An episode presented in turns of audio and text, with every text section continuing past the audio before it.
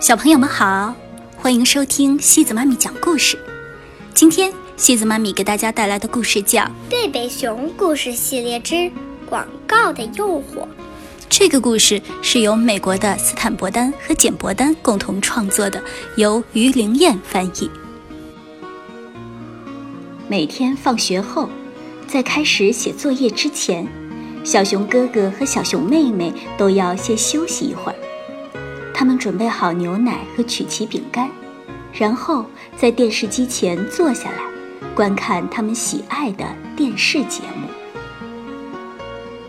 有时候，电视里演的是《灰熊密探》或《怪鸭水手》；有时候演的是《疯狂的兔子》或《笨油猪》。但是，不管演什么节目，总有一个他们最期待的。电视广告，有些电视广告比其他节目还好看，它们有更动听的音乐、更有趣的笑话和更美妙的歌舞，有趣极了。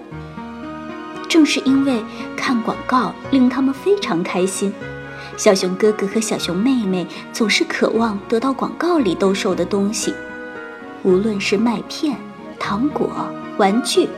还是去灰熊乐园的门票，他们都非要不可。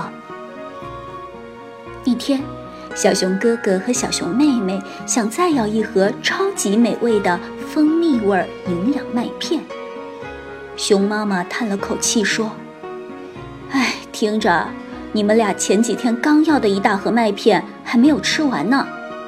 但是这种加餐麦片非常特别。”孩子们坚持说。超级麦片的代言人快乐仓鼠是这么说的。就算怪鸭水手说的，我也不在乎。熊妈妈说：“我再也不会给你们买从广告里看到的任何一样东西了。”可是没过几天，小熊兄妹就吃上了他们的超级加餐麦片。他们整天缠着妈妈要，熊妈妈终于投降了，买给了他们。孩子们还没吃完的那盒麦片被扔进了垃圾桶。熊妈妈受够了孩子们没完没了的要广告里的东西，她决定从现在开始拔掉电视插头。问题是，她和熊爸爸也有自己喜欢的电视节目，现在他们也看不成了。熊妈妈经常在早晨看克拉拉女士的园艺秀，熊爸爸每天晚上都会看和芬恩叔叔学钓鱼。更没想到的是，孩子们开始跑到他们的朋友家去看电视，回来后还是会嚷嚷着要他们在广告里看到的东西。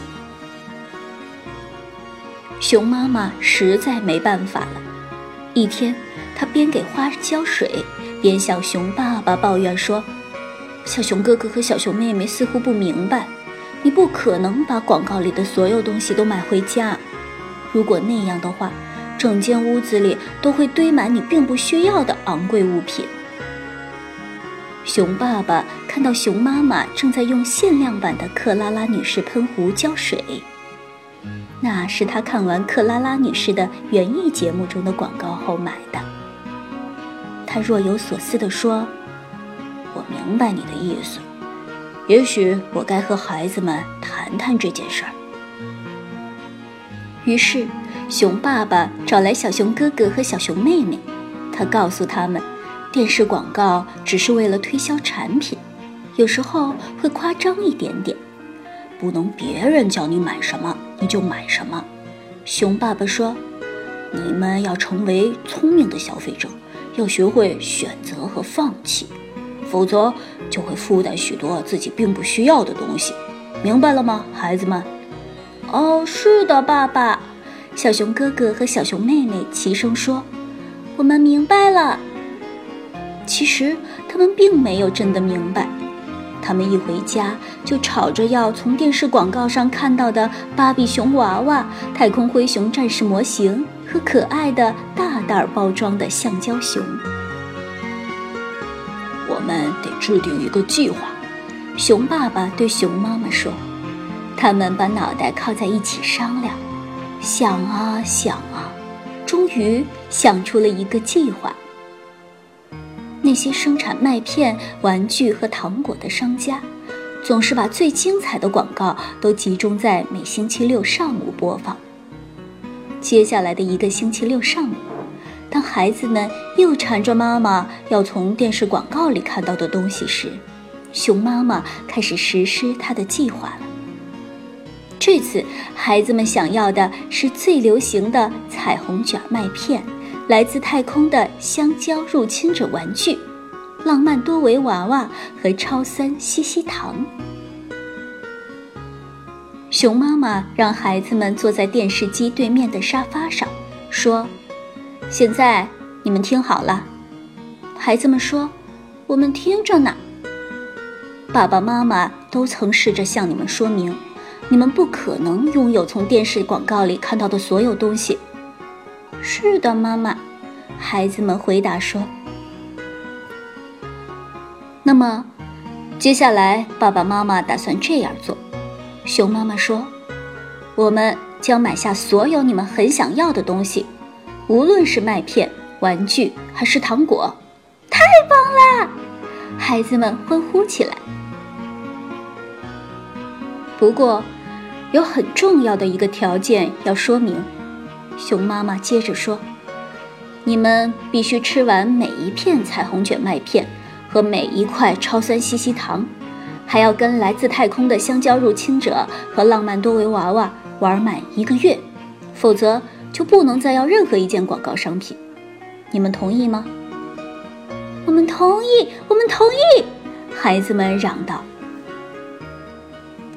事实上，孩子们并没有那么喜欢彩虹卷麦片。讨厌，小熊哥哥说，他们把牛奶染成了紫色，然后又变成了紫色的糊糊。小熊妹妹说，但是说话。就要算数。来自太空的香蕉入侵者也并没有那么有趣，他们只是带着火箭炮的塑料香蕉而已，而且你根本玩不出什么花样来。而当你想给浪漫多维娃娃梳头时，他们的头发却一梳就掉。至于超酸西西糖，它太酸了，酸的孩子们嘴都缩拢了。几乎说不出一句话来，但是说话就要算数。熊爸爸和熊妈妈的计划奏效了，孩子们不仅遵守了承诺，也懂得了看到电视广告里的东西时不必那么兴奋了。而事实上，并不是人人都吸取了教训。一天晚上。熊爸爸正在看他最喜欢的节目，和芬恩叔叔学钓鱼。广告时间到了，这回兜售的是芬恩叔叔代言的魔法荧光钓饵。呃，看到了吗？熊爸爸叫了起来。它亮起来时，肯定能钓到鱼。可是，爸爸，小熊哥哥说：“你怎么知道他说的都是真的呢？”熊爸爸说：“哎呀。”难道你觉得芬恩叔叔会说谎吗？不，小熊妹妹说，但他也许只是夸张了一点点。熊爸爸想了想说：“嗯，是的，他很喜欢芬恩叔叔，所以看完了剩下的节目。但是对于买芬恩叔叔代言的魔法荧光钓饵这件事，他已经改变了主意。”好了，小朋友们，今天的故事就到这里喽。如果你喜欢今天的故事，别忘了转发给朋友们哦。每晚八点半，故事时光机见，晚安。